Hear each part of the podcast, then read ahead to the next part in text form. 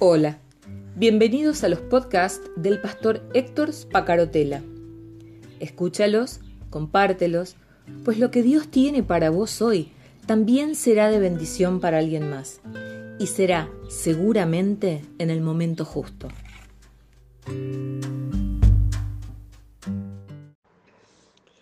Y hemos comenzado ayer una serie a la que le puse el nombre de Ser siervo de Dios o siervo de Dios.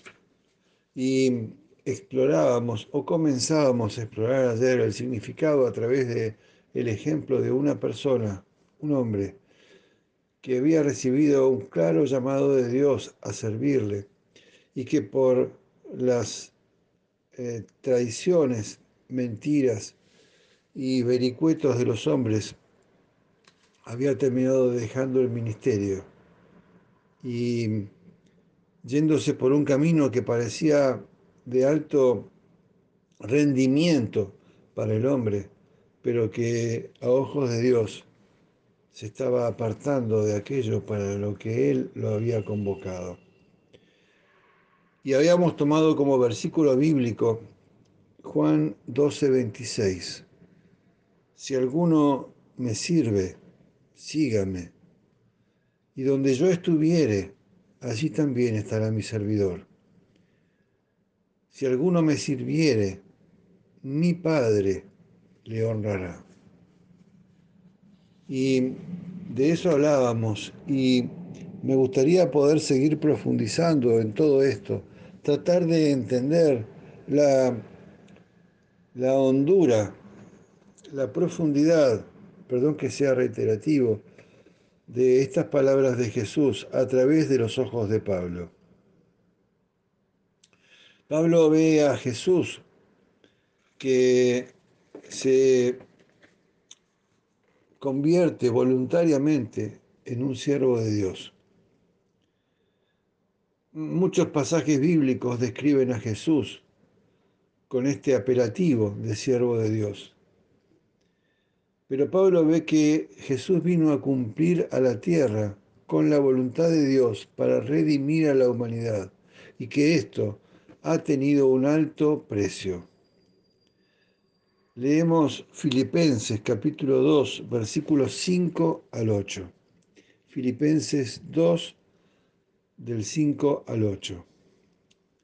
Haya pues en vosotros este sentir que hubo también en Cristo Jesús, el cual, siendo en forma de Dios, no estimó al ser igual a Dios como cosa a que aferrarse, sino que se despojó de sí mismo, tomando forma de siervo, hecho semejante a los hombres, y estando en la condición de hombre, se humilló a sí mismo,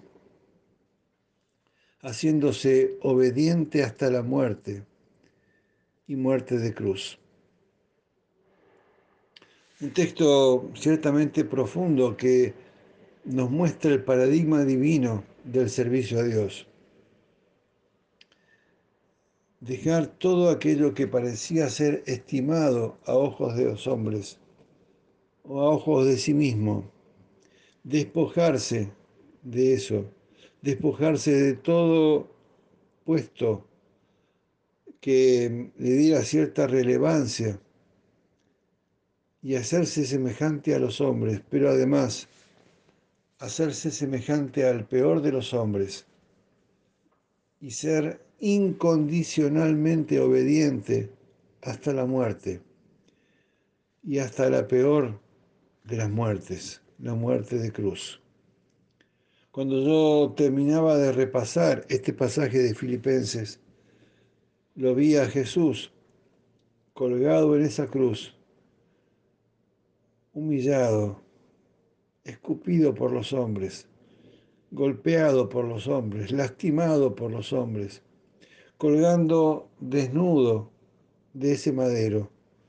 No se le ponía un, eh, una tela como aparece en las eh, pinturas de aquellos que retratan la imagen de Jesús crucificado.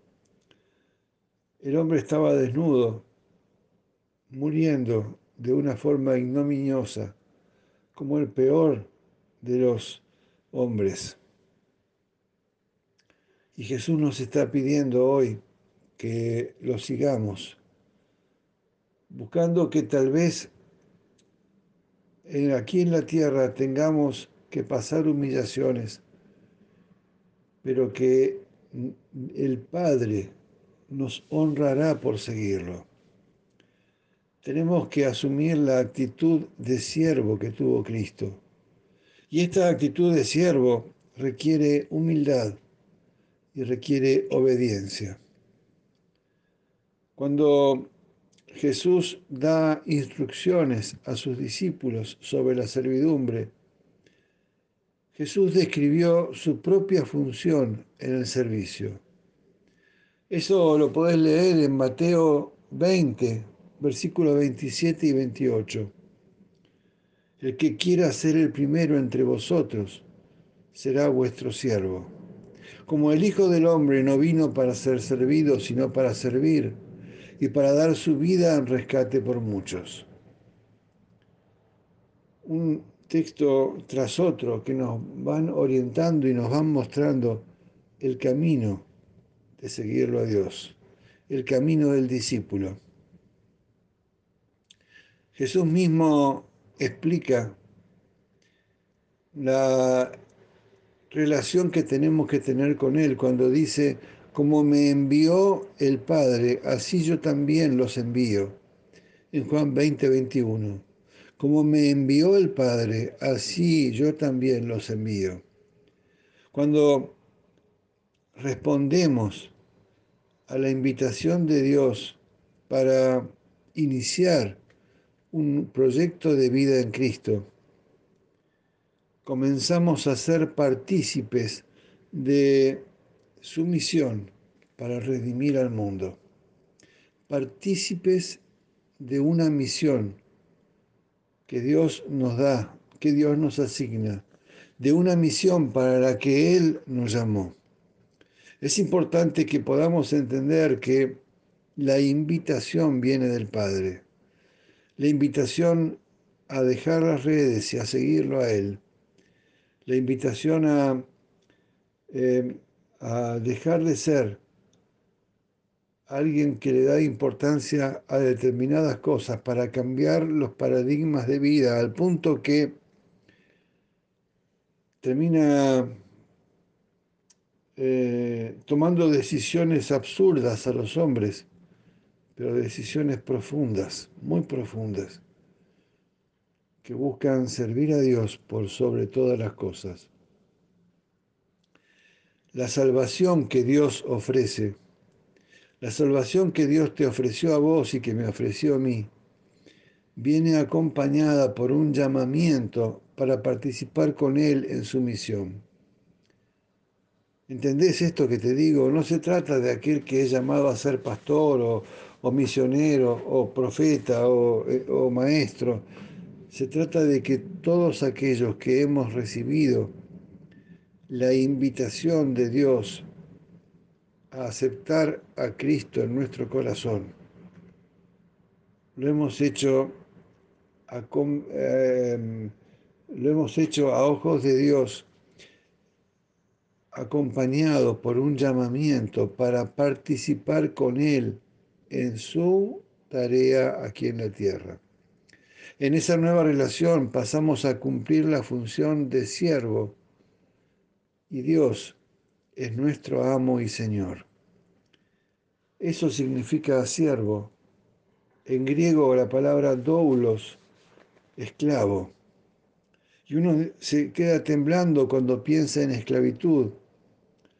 Y piensa que ser un siervo de Dios es como ser un siervo de los hombres. Es eh, como un esclavo al que le dice, amo, amo, ¿qué quiere que haga? Y el amo le dice lo que debe hacer y el siervo va y lo hace. Pero esta no es la imagen bíblica que yo quiero rescatar. No es la imagen bíblica de ser un siervo de Dios. Ser un siervo de Dios y que podamos marcar en nuestra mente y en nuestro corazón esto.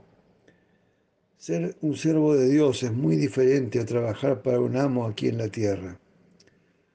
Un siervo común y corriente trabaja para su amo, pero Dios nos hace sus siervos para trabajar a través de nosotros. Trabajar a través de nosotros. Realizar su obra a través de nosotros. Eh, yo, quisiera que pudiéramos eh, eh, navegar estos, estas reflexiones. Te invito a vos también a navegar estas reflexiones, porque se trata de que necesitamos moldearnos, asumirnos y moldearnos a una imagen de siervo distinta, a una imagen de discípulo distinta de la que posiblemente hayamos imaginado hasta ahora. Mañana seguimos, si Dios te, si Dios te permite y si Dios me permite que nos encontremos. Mi nombre es Héctor Spacarotela y vivo en la ciudad de Río Gallegos, en el extremo sur de Argentina. Chao, hasta mañana.